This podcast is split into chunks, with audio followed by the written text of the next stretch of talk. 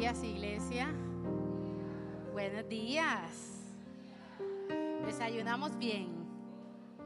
Yo le decía al Señor, Señor, dame permiso porque no puedo empezar leyendo tu palabra sin antes verle sus rostros. Ya va terminando el mes de enero del 2024 porque ha pasado súper rápido, ¿verdad? Súper rápido y bueno, y esta es una posición que permite verle sus rostros. Eh, qué alegría, qué bendición que ustedes puedan venir hoy estar en la casa del Señor. Pero antes de iniciar, me gustaría rápidamente saber quiénes han podido acompañarnos desde que inició el mes de enero. Vamos a ver las manos. Un grupo grande. ¿Quiénes unieron el segundo domingo? Ah, otro. ¿Quiénes unieron el tercero? ¿Quiénes apenas se están uniendo hoy el cuarto? Ok. Y de estos que se están uniendo apenas hoy el cuarto domingo, eh, ¿algunos nos están visitando? ¿Tenemos visita hoy? ¿Hay alguien que, que viene por primera vez? Bendiciones, solamente usted. Le voy a preguntar su nombre porque estamos en confianza. ¿Cómo es su nombre? La señora María Rodríguez. ¿Por qué no le damos un aplauso al Señor? Porque ella hoy nos acompaña y el cielo celebra cada vez que llega alguien a la casa del Señor. Bienvenida es en que encuentra una familia, le regalamos un fuerte abrazo. Y cuando yo finalice, eh, hay unas personas que están vestidas de blanco que van a querer llevarla hacia afuera y compartirle algo a usted. Entonces va a ser privilegiada porque está usted solita, va a ser abrazada usted solita. Así que, bueno, Dios la tiene pechichona, señora María. Ahora sí, este, la palabra que el Señor nos regala en el día de hoy lleva el título Un día a la vez a la manera de Jesús. Dígale al que tiene a su lado, un día a la vez a la manera de Jesús. Y a mí me llamaba mucho la atención porque el Señor nos ha dado una palabra profética que es florecer, es que crezcamos fuertes, ¿verdad? Pero más adelante también dice que permanezcamos en la casa del Señor y que podamos envejecer dando fruto. Y yo como soy tan preguntona le decía al Señor, ¿cómo es la cosa? ¿Cómo sucederá? ¿Cómo esa palabra se va a cumplir? Y el Señor me llevaba a meditar en lo que vamos a leer y es lo que vamos a compartir, pero me decía, Janine, para que esa palabra se cumpla, esa palabra profética, porque toda palabra que es viva y eficaz se va a cumplir. Pero en tu vida hay que tener una buena tierra y hay que tener la semilla correcta. Diga ahí, buena tierra y semilla correcta. Acuérdense que yo los pongo a repetir para que no se duerman, así que vamos a hacer la tarea con mucho amor. Así que un día a la vez, a la manera de Jesús.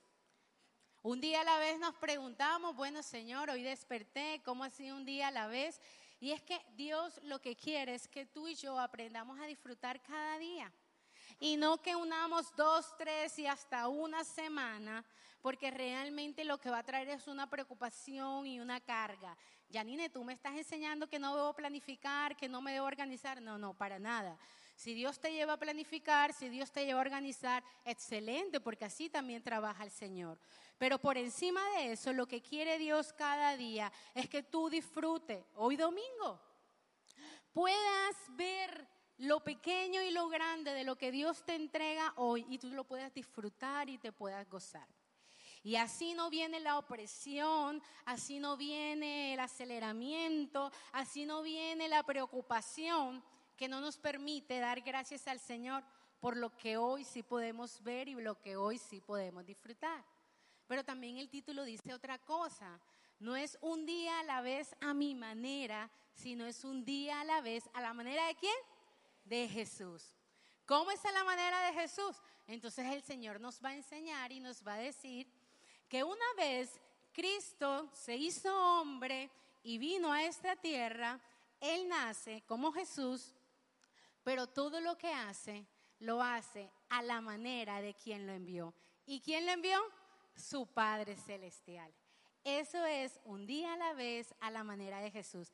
Que cada día tú y yo vivamos el día a día a la manera de Dios, conforme a su voluntad. Él cuando vino simplemente hizo la voluntad de Dios. Y déjame decirte que cuando leemos en los evangelios, vemos a un Jesús que tenía un propósito por cumplir en esta tierra y que muchas veces se sintió dolido, que lloró, que se cansó. Es más, cuando viene la resurrección de Lázaro, dice la palabra que él lloró. A él le dolió. Pero luego de eso pudo dar gracias a Dios y el milagro que dice la palabra sucedió. O una vez fue al monte y dijo, Señor, si es necesario, pasa de mí esta copa, pero que no se haga como yo quiero, sino que se haga mi voluntad. Así que él entendió y es el mejor ejemplo perfectamente cómo es un día a la vez, a la manera de Jesús, haciendo que su voluntad. Vamos a la palabra de Dios en el libro de Marcos, capítulo 4, versículo 26 al 29. Vaya leyendo ahí conmigo. Dice, es la parábola del crecimiento de la semilla, ese es el título. Decía además, así es el reino de Dios, como cuando un hombre echa semilla en dónde? En la tierra, y duerme y se levanta de noche y de día. Y la semilla brota y crece sin que él sepa cómo, porque de suyo lleva qué? Fruto la tierra. Primero hierba, luego espiga, después grano lleno en la espiga y cuando el fruto está maduro, enseguida se mete la hoz porque la ciega ha llegado. Cuando tú y yo leemos, vamos al contexto del capítulo 4 del libro de Marcos, si pudiéramos leerlo todo, pero el tiempo no nos da. Yo te voy a poner en el contexto. Ahí el Señor nos está presentando hasta tres parábolas en el capítulo 4 y acabamos de leer la segunda. La primera es la parábola del sembrador, luego viene la parábola de la semilla que se siembra y después habla de la mostaza. Y yo decía, ok Señor, a tu manera, qué interesante es saber que Jesús le gustaba enseñar a través de parábolas. Sabes que una parábola es una comparación ilustrada. Y lo que el Señor ahí estaba haciendo era a toda esa gente, era mostrarles a través de una comparación lo que ellos ya conocen para ilustrarles lo que ellos desconocen. Esa es la finalidad de la parábola y por eso le enseñaba de esa manera. Mostrarles, compararles lo que ellos ya conocen, la agricultura en ese tiempo, para ilustrarles lo que ellos desconocían y es acerca del reino de los cielos. Y es interesante porque vamos a hacer el ejercicio. Imaginemos que estamos hablando hoy en parábola. Estas son mis maticas. Me han costado bastante. Aquí hay un orégano y aquí hay, ¿cómo fue que me dijo la señora Raquel? Toronjil. Y aquí hay un toronjil. Sí, yo la sembré. Ya me estoy dando cuenta que este orégano crece totalmente diferente a como crece el toronjil y que al parecer este crece mucho más rápido y que al parecer este ya me está diciendo, ¿sabes qué? La temporada en esta maceta mía ya terminó. ¿Me tienes que trasplantar? Ya la temporada para este pobre orégano aquí terminó. Pero el señor toronjil, que también fue sembrado al mismo tiempo, el señor toronjil todavía aguanta la temporada en esta maceta, ¿verdad? Todos estamos viendo lo mismo. Así pasó con ellos cuando leyeron Marcos 4. Idéntico. Esta es lo que nos permite ver nuestros ojos naturales y lo que nosotros entendemos en nuestra naturaleza humana. Hay un qué? Un ciclo de vida que toda planta necesita. ¿Cuál es el ciclo de vida? Porque todos pasamos por el colegio. ¿Se necesita de qué? De una tierra, ¿verdad? ¿Se necesita de qué? De una señora semilla, ¿Se necesita de qué más? De que, ah, bueno, sí, todas esas cosas se necesitan, pero entonces a partir de la semilla, como van a venir unos nutrientes, se da el proceso de germinación, que es donde se va a dar el crecimiento lento o más rápido, porque fueron sembradas el mismo día. Aparentemente este es más lento, aparentemente este es más rápido. Miren cómo se ha ido súper rápido ella. Tiene una morfología diferente, porque cada uno tiene una esencia diferente, así como tú y yo, cada uno tiene una esencia, ¿verdad? Y luego de esto pues ya vemos ella que sí tiene la habilidad de florecer y en algún momento también va a dar su fruto. Y yo traje aquí diferentes frutos. Hay una naranja, hay una manzana y hay un limón. No sé con cuál te identificas más. Si con el limón, si con la manzana un poco más fit, o si te identificas con la naranja. En fin, cada uno vaya pensando ahí. Pero así es lo que ven nuestros ojos naturales. Ahora yo quiero llevarte a la manera como interviene el Espíritu Santo de Dios y cómo vemos lo que aparentemente leímos era un ciclo de vida, cómo sucede espiritualmente en tu vida y en la mía. Amén. Vamos todos bien aquí conectados, ¿verdad? Entonces, ahora, si nosotros pudiéramos leer la parábola del sembrador, que todos la conocemos, desde el, punto de vista espiritual, vamos a entender lo siguiente. ¿Quién es el sembrador? Jesús. ¿Quién es la tierra? Dice la palabra de Dios que esa tierra somos tú y yo. Después, ¿qué sigue? La semilla. ¿Qué dice la palabra de Dios? Que la semilla es su palabra. La semilla es su palabra, eso no tiene discusión. Y que luego que esa semilla ha caído en buena tierra, sembrada por Jesucristo, comienza su proceso de germinación.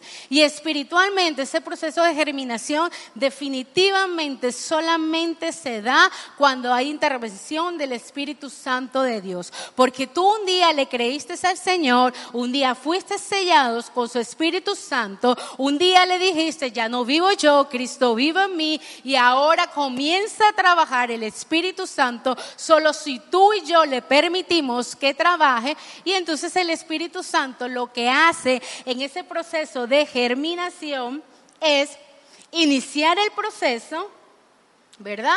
Direccionar el progreso de germinación para que se dé el cumplimiento de esa palabra que un día ha sido sembrada en tu vida. Pero ¿qué se necesita? Una tierra buena y una semilla recibida con fe, que es aquella semilla correcta. Porque cuando tú lees el libro de Hebreos, capítulo 4, versículo 12, dice la palabra del Señor que la palabra de Dios es viva y eficaz y más cortante que qué, que espada de dos filos y que penetra hasta lo más profundo, ¿verdad? Hasta partir el alma y las coyunturas. ¿Y qué dice? Y discierne los pensamientos y las intenciones del corazón. Lo primero que quiero que recordarte y que tú sepas que el único libro que tiene vida es la palabra de Dios. Y si tú y yo queremos ser una buena tierra, necesitamos de ese único libro que tiene vida. ¿Para qué? Para que se puedan conocer nuestros pensamientos y las intenciones de nuestro corazón. Porque para tú y yo vivir haciendo cada día la voluntad de Dios, una de las cosas que hay que trabajar es el corazón. Dice la palabra que el corazón es tan engañoso que hasta nos engaña a nosotros mismos. Y que muchas veces hacemos cosas diciendo que sentimos paz. Esto es de Dios porque hay paz. Pero es que nuestro propio corazón nos engaña. Pero cuando tú entiendes que la palabra es la verdad y que trae vida, aun cuando sientes paz, antes de dar un paso, tú vas a la palabra. Y si la palabra te dice sí, entonces entenderás que esa dirección sí viene de parte de Dios y lo harás conforme a su voluntad, porque nuestro corazón es engañoso. Y mira lo que dice el libro de Mateo 7:21, ahí lo tenemos. No todo el que me llama Señor, Señor, entrará a dónde? Al reino de los cielos. Solo entrarán aquellos que verdaderamente hacen la voluntad de mi Padre que está en el cielo. Cuando ves con los ojos espirituales lo que acabamos de leer del libro de Marcos, capítulo 4, versículo 21 al 26, lo que nos lleva a la palabra es a revelarnos seis códigos y hoy solamente el tiempo nos va a permitir estudiar dos.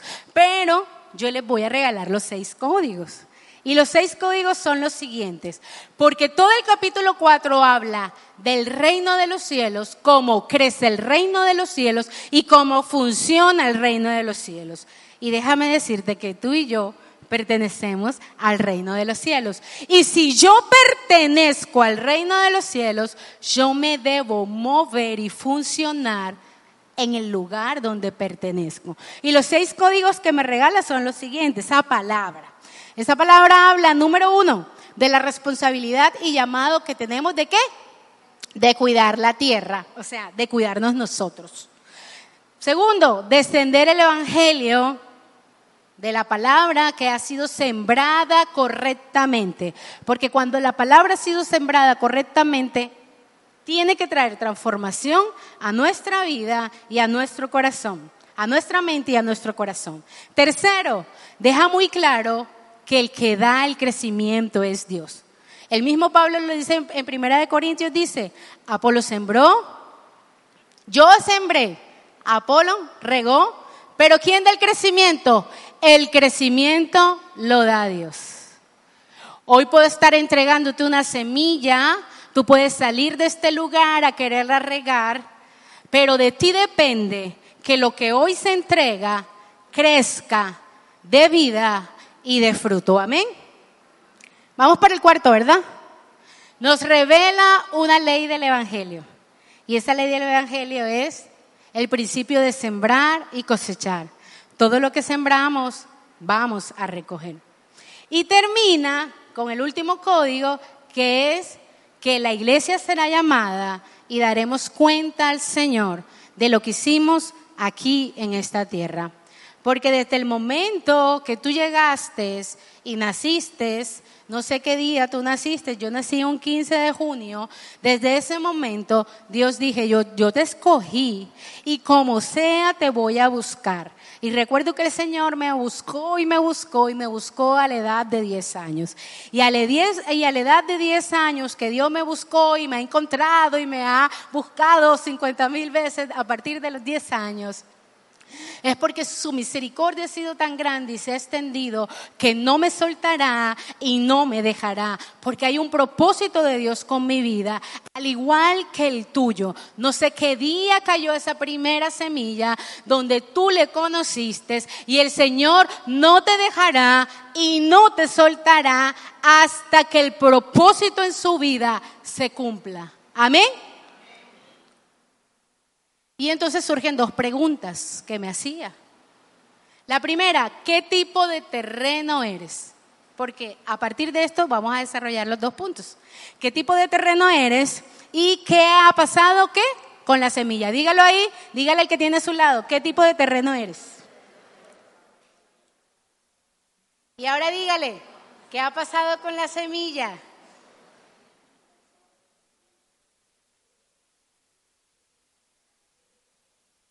Porque tengo que decirle algo.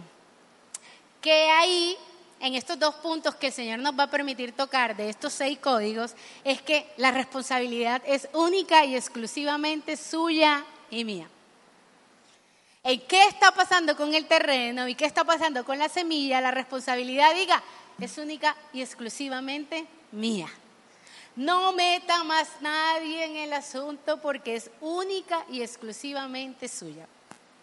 Y así como tú y yo tenemos la responsabilidad de perseverar con lo que Dios nos ha entregado y como Dios nos ve, porque déjeme decirle que Dios lo ve como una buena tierra. Si no, usted no estuviera sentado aquí. Señora María, Dios la ve como una buena tierra. Si no, usted no estuviera sentado ahí. Y yo no sé usted ahora en estos momentos qué estuviera haciendo. Usted sí sabe de pronto qué estuviera haciendo, cocinando, qué sé yo, paseando, pero Dios la ve como una buena tierra que por eso la tiene aquí sentada. Y a cada uno de nosotros en algún momento Dios nos ve, nos ve todos los días, nos quiere ver como una buena tierra donde Él sabe que esa semilla puede crecer y dar fruto aún hasta la vejez y cuando partamos con el Señor o, o el Señor nos lleve antes de que Él venga, pero igual partimos con el Señor. Y ante esas preguntas yo pensaba y decía, bueno, hace años le conocimos todos, ¿será? Pero mucho tiempo le servimos con amor y compasión al Señor, eso que se dice el primer amor. Pero yo no sé si en estos momentos te encuentras cansado y de pronto le has dicho, ¿sabes qué, Señor? Hay otros asuntos más importantes en mi vida. Y yo decía, wow, ¿y qué tal que el Señor dijera también eso? ¿Sabes qué? Hay otros asuntos más importantes en mi vida o, tengo dos o tres hijos más privilegiados que tú, entonces me voy a olvidar de ti. Y como me olvido de ti, quizás mañana amanece sin vida porque el ciclo de respiración de pronto ya no va a existir. Wow, yo decía, Señor, no te olvides, Señor. Pero nosotros sí nos olvidamos porque ya son tantos años en el Evangelio que ya me cansé. Necesito descansar, reposar, tomarme un tiempo. Y dije, Señor, no te tomes ese tiempo con nosotros porque esto sí sería un caos, ¿verdad? O quizás yo decía, bueno, hay gente que dice, ¿sabes qué? ¿Por qué no he crecido? Porque no me siguen dando la ayuda, porque no me ayudan. Y yo me pregunto, pero si es que la ayuda ya llegó, iglesia, ¿te parece que la palabra de Dios haya llegado a tu vida? Esa es la mejor ayuda, porque cuando tú la abrazas, permaneces y perseveras en ella, de que crece, crece. Mira lo que decía Hebreos, es la única que tiene vida en todo tiempo, antes, ahora y después. Así que ella ya llegó, la ayuda llegó, pero la pregunta es, ¿qué hemos hecho con esa semilla? O quizás, y lo compartí ahorita con los servidores, tu vida necesita vivir procesos, porque los procesos son los que nos permiten a depender cada día más de Dios y son los que nos llevan a entender esa voluntad de Dios en nuestra vida.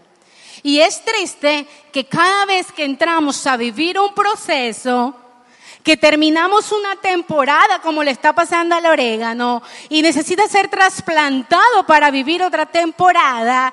Y entonces ella cuando siente el cambio es probable que sienta que le está faltando esos nutrientes, diga, hey, estaba acomodada, amañada en este lugar, de hecho hasta tenía la compañía del toronjil, pero ahora me llevan sola y le va a costar romper estructuras mentales en su vida y entender que es que Dios, su voluntad es buena, agradable y tan perfecta. Y como te amo, estoy entendiendo que ya esta temporada no puede seguir ahí plantada y necesito darte una mejor ubicación, un mejor estado y comenzar a entregarte y a depositar unos nuevos nutrientes. Pero va a sentirlo y le va a doler y quizás llore. Y por eso las vemos que se ponen así, las hojitas cambian de color, pareciera que se, se, colocaran triste. Pero luego cuando le entiendes, porque entiendes un día a la vez que es a la manera de Jesús y Él ya dijo, necesito trasplantarte, entonces descansa, vive el proceso y verás lo grande y maravilloso que es, porque tienes la plena seguridad y confianza que es en Cristo. Pero no, ¿sabes qué es lo que pasa? Que nos dejamos esterilizar. Y prefiero decirle no. Y aquí me quedo. Y donde ella se quede, no va a seguir creciendo. Porque está pidiendo otro espacio. Y así te sucede a ti y a mí. Nos esterilizamos ante el proceso, por el temor, por el dolor, por la duda, por no entenderlo. Pero tenemos la mejor semilla que es la palabra de Dios. Y cuando tú y yo nos enfocamos en fe, en esa semilla, entonces, aunque duela, aunque cueste, aunque no lo entienda, camino confiadamente en la voluntad de mi Padre Celestial, que es el que me diseñó y el que me creó, el que conoce qué necesito y qué no necesito, qué me hace falta y qué no me hace falta, el que sabe que esos deseos ahora no se pueden cumplir, pero el que sabe que en realidad ahora mismo si se debe cumplir esto, porque es una necesidad para tu vida, Él lo sabe todo. Y entonces, ¿por qué no caminar con el que lo sabe todo y el que lo hace todo? A mí me representa más tranquilidad, ¿o no? Amén, amén. Así que un día a la vez, amada iglesia, es, número uno, preparar la tierra. Dígalo ahí. Preparar la tierra. Cuando vamos a la agricultura, porque hoy estamos en ese campo, cuando vamos a la agricultura, ¿cómo se prepara la tierra? Arándola hay que ararla. No traje el aparatico, no lo conseguí, no lo tenía, pero usted lo conoce. Hay que arar la tierra. ¿Y sabe por qué es necesario arar la tierra? Porque cuando se ara la tierra, que necesita ser preparada para esa semilla, en ese proceso de arar la tierra, de perforar, de hacer unos huecos, de arrancar raíces viejas, de quitar todo aquello que no sirve ya, para que aquella semilla que necesita caer cumpla su ciclo de vida. Cuando tú y yo no preparamos la tierra, entonces difícilmente vamos a crecer, vamos a florecer, vamos a dar fruto y un fruto que perdure. ¿Por qué? Porque en algunas áreas de nuestra vida permitimos que el Espíritu Santo are, pero en otras esto es mío y no lo suelto. Y yo creo que en esta mañana tú y yo no, no vinimos a perder el tiempo. Vinimos por una palabra y decirle al Señor, haz lo que tengas que hacer en mi vida, porque yo anhelo un día a la vez vivir a tu manera y es hacer tu voluntad. Dile al Espíritu Santo que te muestre qué hay que arar, porque la tierra buena necesita ser preparada cada vez que cae una semilla. Y yo le decía Señor, Señor, nos vas a volver a... Eh, eh, a repasar por la parábola del sembrador, porque el domingo pues se logró profundizar un poco acerca de ella, ¿verdad? Pero el Señor me dijo sí. Y si Dios dice que sí, nosotros vamos a ser obedientes, pero yo voy a pasar por ahí rápidamente y usted tome lo que el Señor le quiere entregar. Rápidamente están viendo una imagen, tenemos que cuatro terrenos, un camino, uno de pedregales, uno de espinas que oprimen y uno llamado buena tierra. El primer camino Dice que es un terreno endurecido. Mire, yo no conozco su historia de vida, pero yo sé que en algún momento todos hemos sido pisoteados, señalados, han levantado contra nosotros quizás falsos testimonios o has vivido historias o relaciones o algunos procesos que definitivamente han marcado tu vida. Y eso hace, ¿sabes qué? Que ese terreno donde necesita caer la semilla se endurezca. Y cuando un terreno está endurecido, no permite que esa, que esa semilla penetre y pueda cumplir la función por la cual cayó. ¿Y sabes qué es lo que hay en tu vida cuando no has sido sanada y tú no le has entregado esa área a Dios a tu vida? Entonces tu vida se va a llenar de orgullo, arrogancia y soberbia. Y por el orgullo, la arrogancia y la soberbia, donde no te deja reconocer que necesitas de Dios y que Dios tiene que intervenir en tu vida urgentemente, entonces hoy quizás te puedes levantar de este lugar y nada va a pasar. Fue un domingo más, una experiencia más, pero en realidad no trajo vida. ¿Por qué? Porque predomina un orgullo un egoísmo hasta contigo mismo y una soberbia, querer ser más que Dios o igual a Dios. Y nosotros no lo somos. Nosotros le pertenecemos. Y cuando eso predomina en nuestra vida, ahí no va a crecer nada. Nada va a pasar. Es más, nos podemos saber toda la Biblia, podemos hacer todos los cursos habidos y por haber, podemos hacer toda la escuela de sanidad y de libertad, que de hecho hay muchos que no lo han hecho y yo le invito a que lo haga. No sea que usted se convierta en ese camino duro, donde no va a crecer nada, porque hay cosas que sanar y entregarle al Señor, ¿verdad? Pero usted es muy inteligente y yo sé que usted va a tomar la decisión apenas se termine el servicio. Amén. Y usted se puede saber toda la Biblia, pero no se trata de saber letra muerta, se trata de vivirla. Se trata de vivirla, porque ella es viva y eficaz y más cortante que qué? Que espada de doble filo. Usted la puede saber, pero si no la vive, se está perdiendo el tiempo. Claro que el saberla ya tiene como un piececito por este lado, por lo menos sabe algo, entonces tome la decisión de vivirla. Pero se trata es de vivirla. Tenemos un segundo terreno que se llama ¿qué? Pedregales. Ese dice la palabra de Dios que no tiene profundidad y no crecen qué? Raíces. Y este terreno es aquel tipo de persona, déjeme decirle, que sigue a Cristo por emociones. Aquel que hay que poner a brincar, que hay que poner a saltar, que en todo el tiempo hay que ponerle a hacer una actividades porque vive solamente de experiencias y de emociones. Hoy me siento bien, gloria a Dios, esto fue poderoso, maravilloso, pero si usted viene triste, entonces no, qué huesera, esto fue aburrido, nada que ver, no sé, le falta más experiencia. A ver, a ver, y no es el lugar si no somos aquellos que nos dejamos llevar por las emociones. Y déjeme decirle que no todo el tiempo el Señor tiene que andar haciendo barra. ¡Eh, ve! ¿Dónde está? ¿Cómo va? Aquí estoy yo. Vivir por emociones. ¿Y qué pasa? Que intentas crecer, pero las raíces realmente no cobran fuerza. Y el día que alguien te miró mal, no, ya no es allá. El día que alguien te miró, te habló feo, no, listo, ya no voy y recibo la palabra. El día que peleaste con tu pareja, entonces no, yo no voy a la iglesia. Por emociones. Habla de otro terreno. Ah, pero antes de pasar quiero decirte algo que la misma palabra de Dios nos dice que no debemos vivir por emociones. Y si bien es cierto, Él mismo no las entregó a nosotros, pero cuando esas emociones lo que están haciendo es alejarte de Dios y que no se haga vida esa semilla, ¿sabes qué dice la palabra de Dios? Que tienes que someter tus emociones al Señor. Y hay un versículo que dice, alma mía, bendice a Jehová y no olvides ninguno de qué, de tus beneficios. Hay momentos donde tú levantas que pareciera que ni quisieras respirar.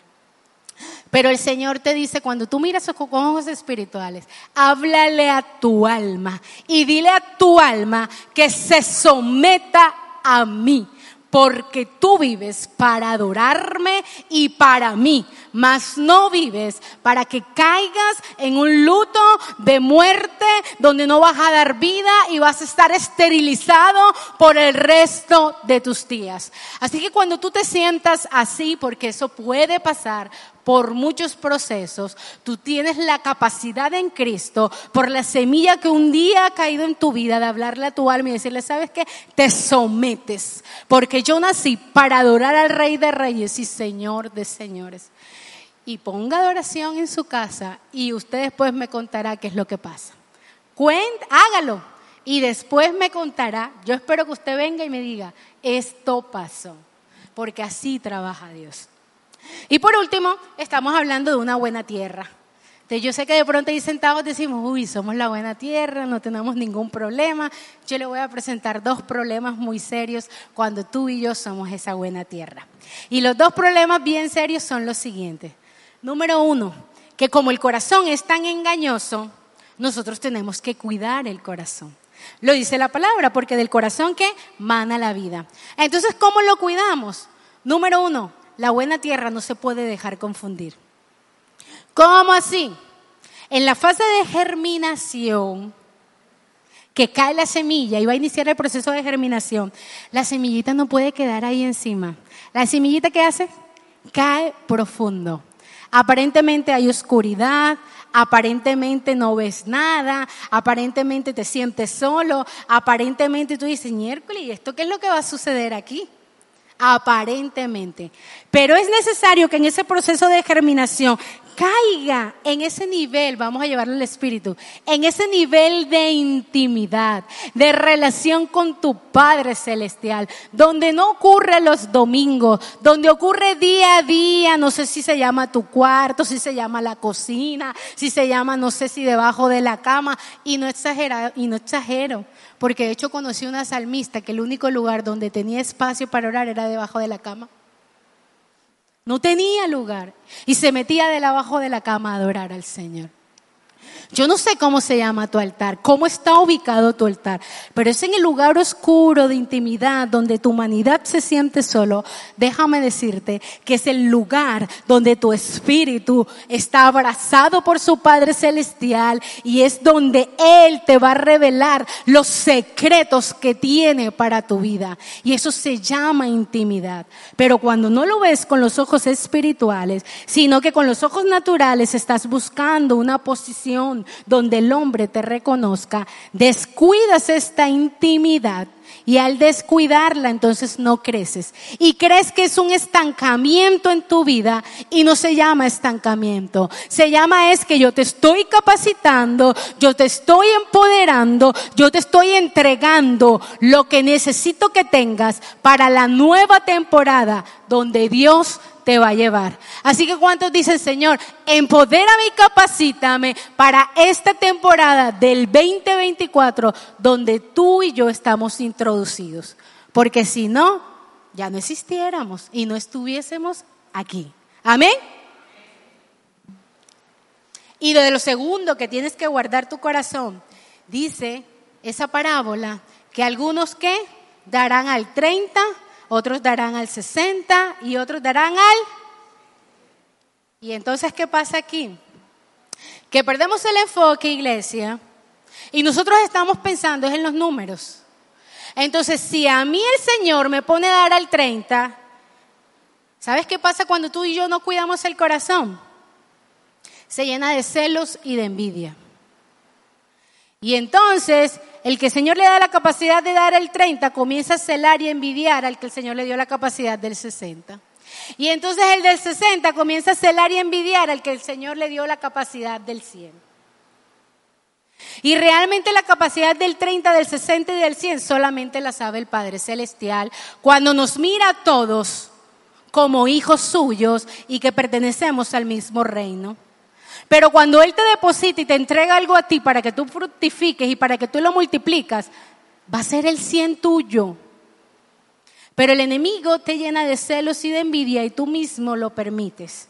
Y te desenfocas porque entonces pretendes ser como el que tienes a tu lado. Mira el que tiene a su lado. Dígale, yo no soy igual que usted. Ambos somos hijos. Y se nos dieron capacidades diferentes.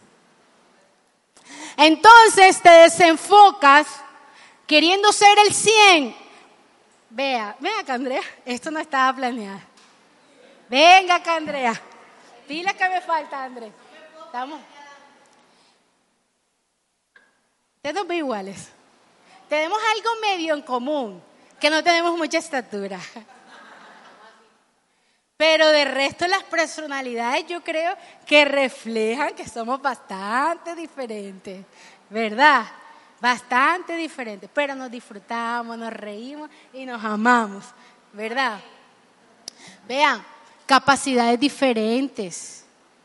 Si una capacidad para manejar a esos adolescentes, a mí no me pongan con adolescentes. Suficiente con mis hijos, que los amo. Pero no me ponga ya todo el tiempo con los adolescentes. De vez en cuando, pero no me ponga. Sí, estamos capturando la idea de lo que el Señor nos está enseñando. Abraza lo que Dios ha enfocado y, te ha depositado en ti. Que cuando tú y yo lo abrazamos, entonces estaremos dando al cien. Pero no te dejes confundir, buena tierra, celando y envidiando. Porque dice la palabra de Dios que todos somos un solo cuerpo. Y como un solo cuerpo, todos somos diferentes miembros. Y como diferentes miembros tenemos funciones diferentes. Entonces, yo no puedo pretender que la pierna sostenga igual como sostiene el brazo. El Señor nos necesita a todos en la capacidad que nos entregó y no te desenfoques perdiendo el tiempo, celando y envidiando al del lado porque tú das 60 y él da 100. Abraza tu 100 porque para Dios es un 100. Amén. Y nos vamos al segundo punto para finalizar, finalizar y es cuidar que la semilla, diga, cuidar la semilla. Ve iglesia, la semilla es literalmente un esperma. Tiene vida. La palabra de Dios tiene vida siempre. El problema es la tierra. Y nosotros tenemos la responsabilidad de cuidar esa semilla de qué manera. En la agricultura, volvemos acá, yo sé que esto nunca se le va a olvidar y se va a acordar de las maticas. En la agricultura, ellas, como ustedes bien dijeron al principio, necesitan unos nutrientes. Para que ella pueda florecer y crecer, necesita nitrógeno, necesita fósforo y necesita potasio. Que se vea que estudié la lesión. ¿Qué necesita? Nitrógeno, fósforo y potasio. Mire las letras iniciales. No se guíe por la tabla periódica, sino por las letras iniciales. Yo le voy a decir cuáles son las tres iniciales que tú y yo tenemos que entregarle a esa semilla. Ojo, Escuche bien porque doctrinalmente yo no quiero que usted se confunda. No, es que ella dijo que la semilla cae y entonces yo soy la que tengo que hacer que la semilla... la semilla siempre va a tener vida. La pregunta es, ¿qué, ¿qué, ha pasado con la semilla? Porque si hoy Dios te está entregando una semilla, Dios no te trajo para que te sientes a mirar lejos, sino que esa semilla crezca, dé flores, fructifique, ¿verdad? Entonces, ¿qué pasa? ¿Qué ha pasado con la semilla? Y es que yo como buena tierra, porque usted se lo tiene que creer, usted buena tierra, diga, yo soy buena tierra. Diga, yo soy buena tierra. A veces rebelde, a veces pechichón, a veces, pero usted es buena tierra, amén. Entonces, yo tengo que entregar también tres nutrientes. Yo tengo que entregarle a esa palabra tres nutrientes. Vamos con la N. Para la señora María. es que usted es una privilegiada. Señora María, ese primer nutriente se llama nacer de nuevo. Cuando uno abre su corazón y le dice al Señor, ¿sabes qué, Señor? Llegó el momento que yo necesito vivir para ti. Y cuando en realidad eso sucede en su vida de una manera tan genuina, como hoy muchos podemos hoy dar testimonio de eso, entonces se da un nuevo nacimiento. O sea, usted viene con muchas cosas en su vida, muchas maneras de pensar, de actuar, cosas que le han pasado. Ya usted identificó seguramente alguna tierra, ¿verdad? Pero ¿qué pasa? Que cuando en realidad usted decide, Señor, ya llegó el tiempo de yo seguirle, entonces va a haber un nuevo nacimiento en su espíritu. Porque dice la palabra de Dios que es la única forma de que nosotros podamos pertenecer al reino de los cielos. Entonces las cosas viejas pasaron y aquí todas son hechas nuevas. inmediatamente usted se hace hija de Dios. Y al hacerse usted hija de Dios, créame que hay alguien que se llama Espíritu Santo que la sella. Mire, vea, ese es bien cansón pero en amor porque le va a incomodar todos los días de su vida para decirle, ¿sabes qué María? Ya no sirve que responda así. ¿Sabes qué María? Ya no sirve que llores así. ¿Sabes qué María? Hay esperanza para ti. Y entonces cada día tú sientes la necesidad de, de, conectarte más con tu Padre Celestial y el Padre Celestial comienza a hacer la obra en ti y tú comienzas a crecer. Eso es el nuevo nacimiento para aquel que apenas le conoce. Pero señora María, mire a su alrededor, está rodeado un poco de viejitos en el Evangelio. Entonces, para nosotros los que tenemos más tiempo en el Evangelio, rápidamente, para nosotros se llama negarnos a nosotros mismos. N, de negarse. De negarse a, de negarse a nosotros mismos. ¿Cómo es? Señor, hoy me levanto porque hoy este es mi plan, así lo tengo yo planeado, así va a ser. Y oh sorpresa que no sucede igual.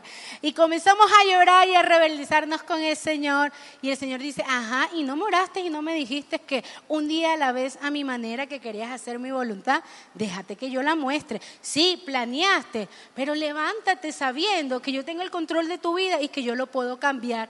Y qué chévere es que yo te lo esté mostrando, porque peor es que lo hagas a tu manera y te vas a estrellar. ¿O no es así? Y cuando tú te niegas así a ti mismo, como dice la palabra de Dios, y le dices, Señor, hágase tu voluntad y no la mía, entonces el Espíritu Santo de Dios comienza a transformar tu manera de pensar y tu manera de vivir. Miren lo que dice Romanos 8 del 2 al 13. Por lo tanto, amados hermanos, no están obligados a hacer lo que su naturaleza ¿qué? Léalo conmigo mientras tomo agua. Léanlo, ahí durito.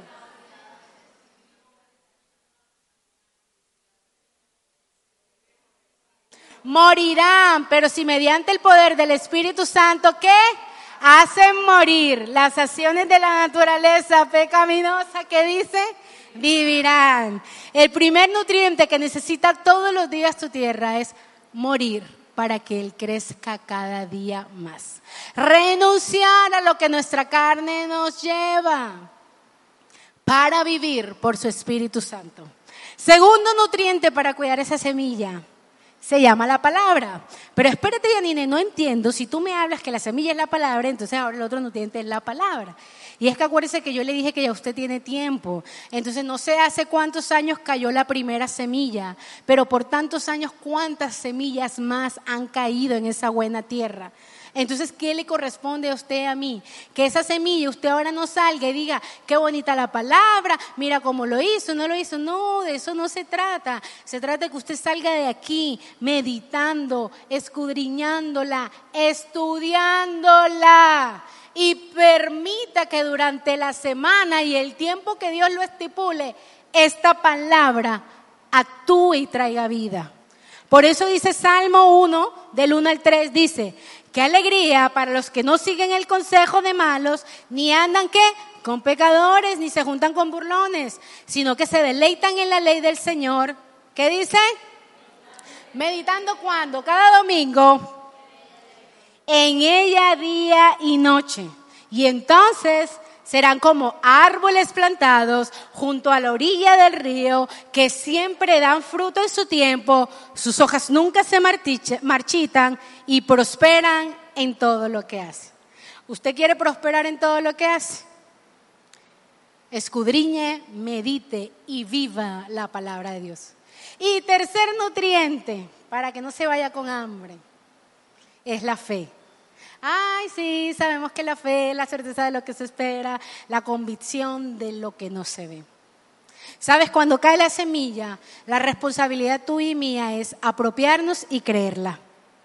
Quizás en nuestra humanidad no vamos a entender cómo esto va a suceder. Como les pasó a ellos, quedaron bien chiflados cuando Jesús dijo la parábola, muchos de ellos.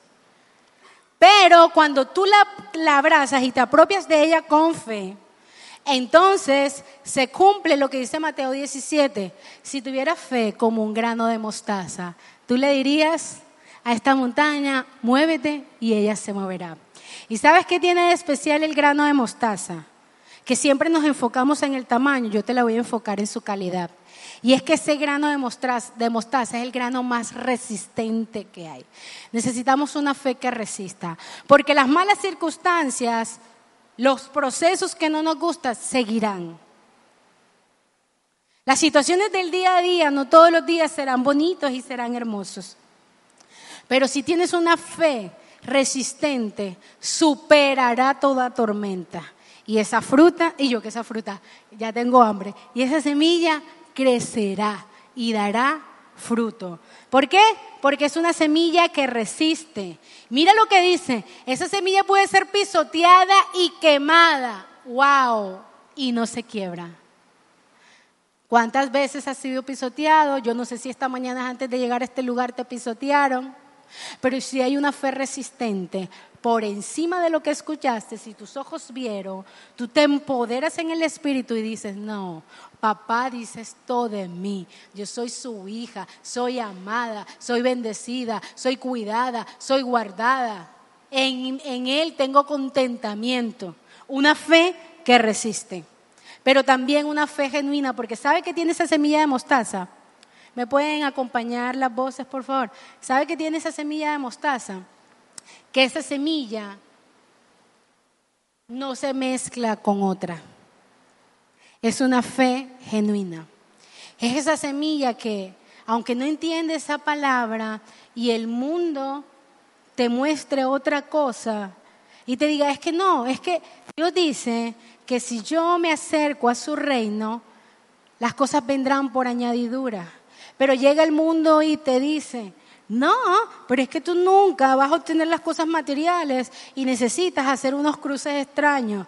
Entonces, la fe como un grano de mostaza que no es híbrida, que no se mezcla con nada, quiere decir que el mundo me puede decir, pero yo le creo a mi Padre Celestial y yo vivo conforme la palabra me lo enseña y no me mezclo con lo que el sistema me quiere enseñar. Amén. Así que iglesia, estos tres nutrientes, yo les dije que solamente podía tocar dos códigos. Estudie usted el resto en su casa.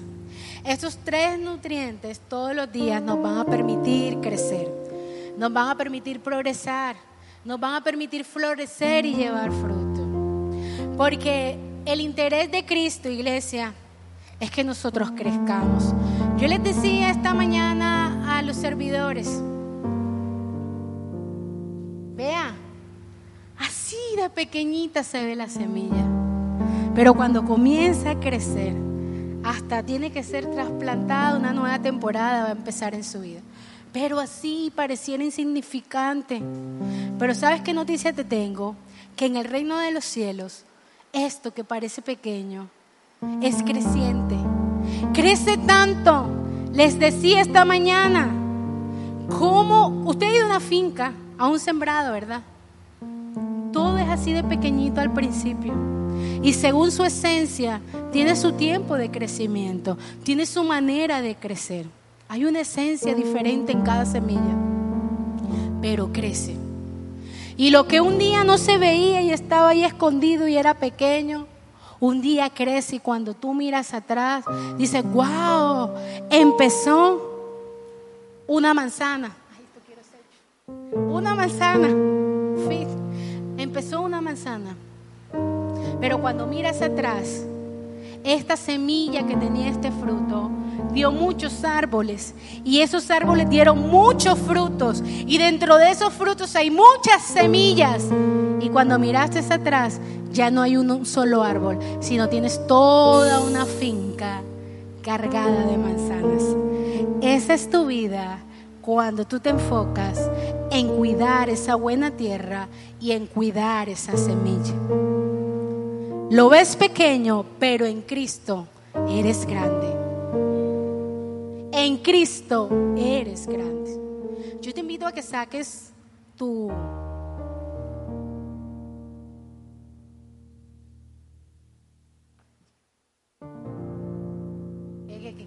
¿Cuántos lo trajeron? Yo te invito a que ustedes saquen sus sueños, sus planes, sus proyectos. Esto no estaba. Yo necesito, no sé si me colaboran algunos de los servidores, yo necesito que traigan a los niños de la familia, los niños y adolescentes que sus padres están aquí.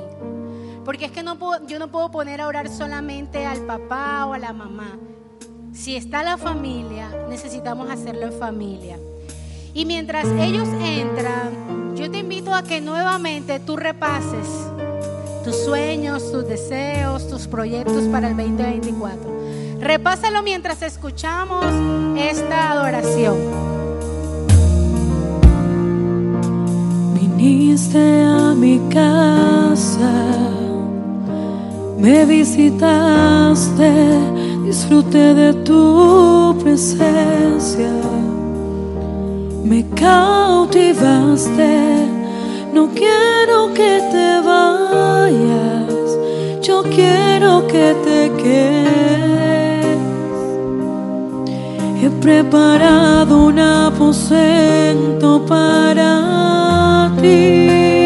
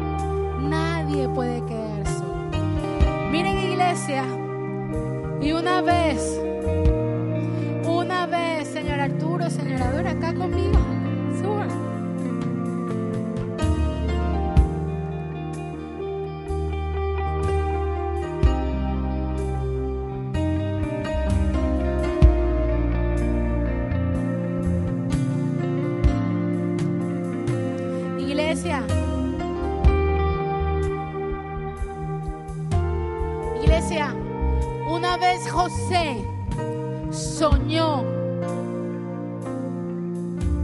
como hoy tú y yo hemos soñado para un 2024.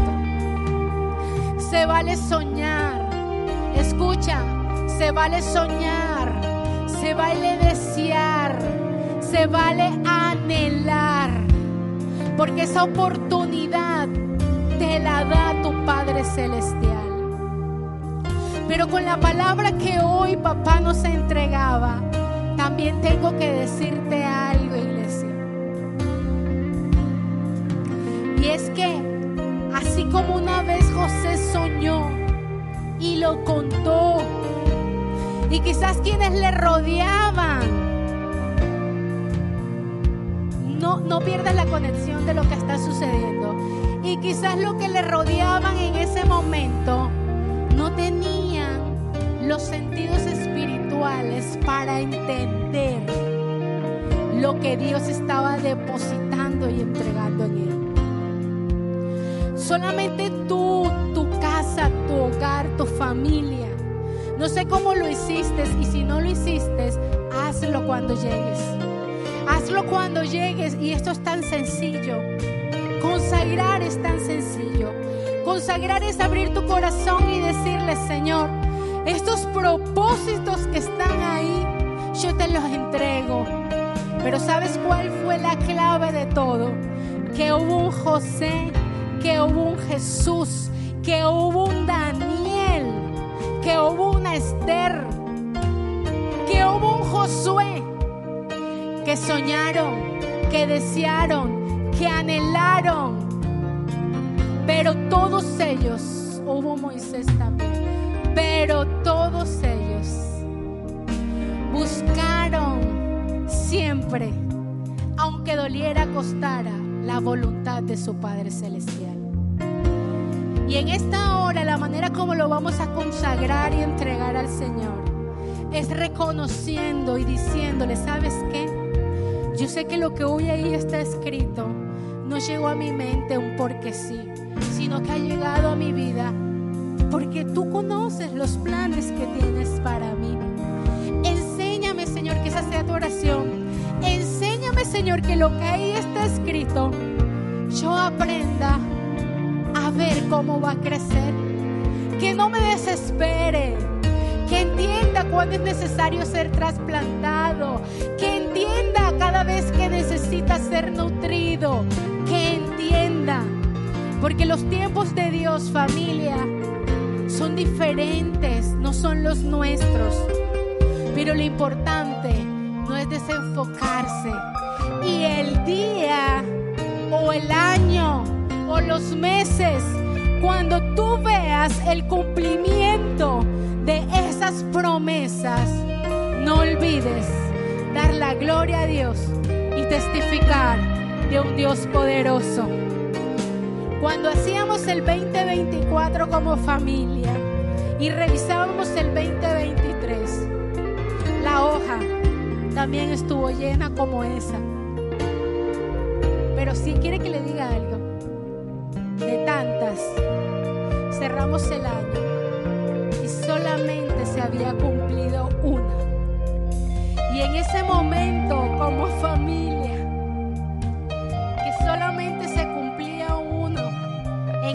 espiritual. ¡Wow! Nos confrontamos. Miren, yo estoy hecha igual que ustedes, de carne y hueso. Ellos también, todos ellos también. Y si bien es cierto, lo más importante son las cosas espirituales, hay añadiduras que son necesarias y Dios lo sabe. Para sentirnos más amados, más cuidados, para crecer en otras cosas, para ayudar a otros muchas veces. Y ninguna de esas vimos el cumplimiento. Pero no lo abortamos. Abrazamos nuevamente la semilla. Porque sabíamos que no es un sueño ni un deseo de hombre, sino que venía conectado de parte de Dios. Asegúrate que lo que está ahí venga conectado de parte de Dios. Porque tarde que temprano tus ojos lo verán. ¿Y sabes cuál es el testimonio? Que no había pasado ni una ni los 15 días de este primer mes y tres de ellas que traían años, 5, 4 y 2, las vimos cumplir en menos de 15 días para la gloria de nuestro Padre Celestial. Así que yendo tu fe en esta hora, cierra tus ojos y dile, Señor, no importa lo que cueste, pero tu presencia, Señor, vale mucho más.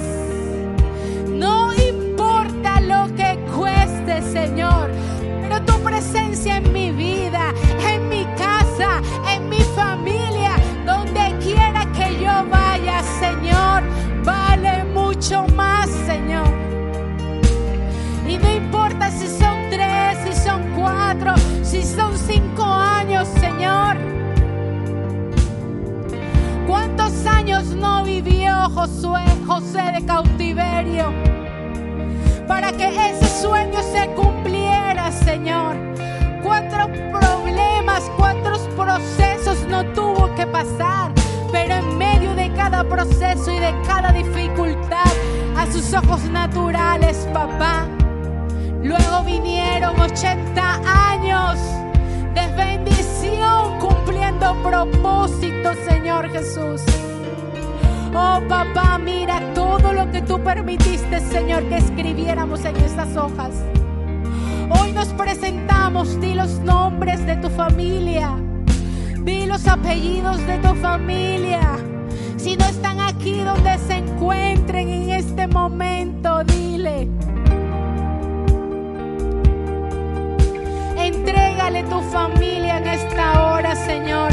Como familia, Señor, ahí están escritos sueños espirituales, materiales, personales, laborales, emocionales, Señor. Y en esta hora la mejor manera de entregártelos a ti, Señor, es sabiendo, ni la iglesia, es sabiendo, Padre, que no importa lo que cueste, por encima queremos hacer tu voluntad, Señor. Y te pedimos en esta hora, Espíritu Santo de Dios, que toques cada vida, cada mente y cada corazón. Que no seamos engañados, sino que cada día, Señor, nosotros podamos ser guiados por tu Espíritu Santo, Padre, para que lo que hoy está en fe, como acto profético en un papel, Señor, nosotros podamos ser persistentes, que nosotros podamos insistir y que no desistamos, Señor, hasta que nuestros ojos puedan ver el cumplimiento de lo que ese papel tiene escrito, Señor, y que hoy en la tierra es un acto profético, Señor, pero en el reino de los cielos, hoy creemos, Padre, que se abren los cielos, Señor,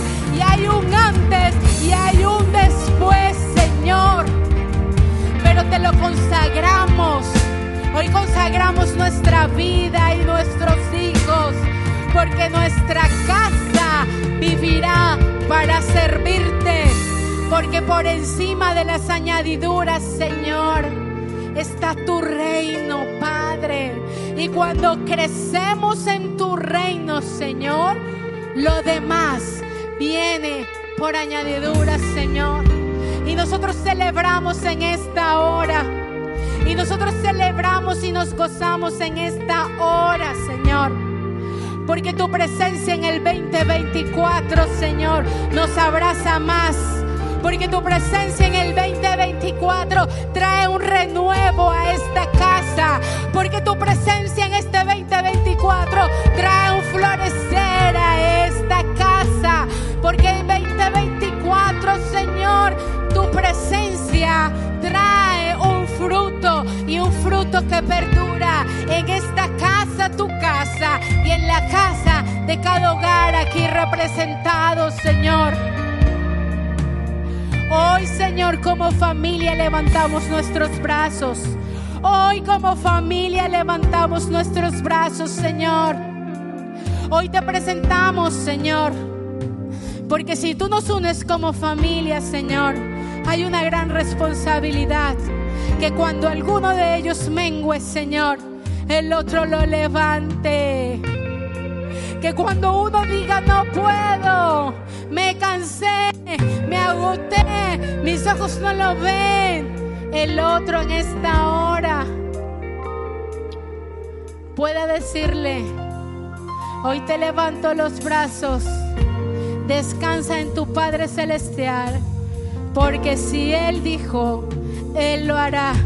Y creemos, Señor, que este 2024 hay una multiplicación en el Espíritu, pero también físicamente, Señor. Porque tú nos has llamado a extender llevarlo a cada rincón de esta ciudad, Señor. Porque si tú nos estableces en esta ciudad, Señor, tú nos llevas a cada rincón también a extender tu evangelio. No temeremos no temeremos, nos determinaremos a avanzar, iglesia, no temeremos y con la misma intención y con la misma intensidad, Señor, como lucharé, como persistiré para ver el cumplimiento de las promesas y de los sueños a nivel familiar, Señor. Hoy nos comprometemos, Señor, a persistir, a insistir y no desistir también en tu reino, Señor. Porque como lo leíamos, un día vendrás y daremos cuenta de lo que hicimos en esta tierra, Señor. Y qué hermoso será de poder decirte, un día te dijimos, enos aquí, Señor, y aquí podemos estar ante tu presencia, sabiendo que llegamos con coronas, con honores y adorándote en todo tiempo aunque nos cueste muchas veces, Señor. Gracias por este tiempo, Señor. Gracias Espíritu Santo por este tiempo. Gracias, Señor. Gracias, papá, porque tú nos has escuchado, Señor. Y lo que hoy se siembra y se entrega en tu reino dará fruto aún en la vejez. En el nombre de Cristo Jesús. Te damos gracias por este tiempo y cerramos aplaudiéndote y dándote toda la gloria a ti, Señor. Gracias, Señor. Gracias, gracias. Gracias, papá. Gracias. Gracias, Señor. Gracias. Gracias, Señor. Gracias. Dios te bendiga, Dios te guarde. Arturo, su amada, aquí están tus papás. Gracias por prestármelos. Pero era algo espiritual y el reino de los cielos los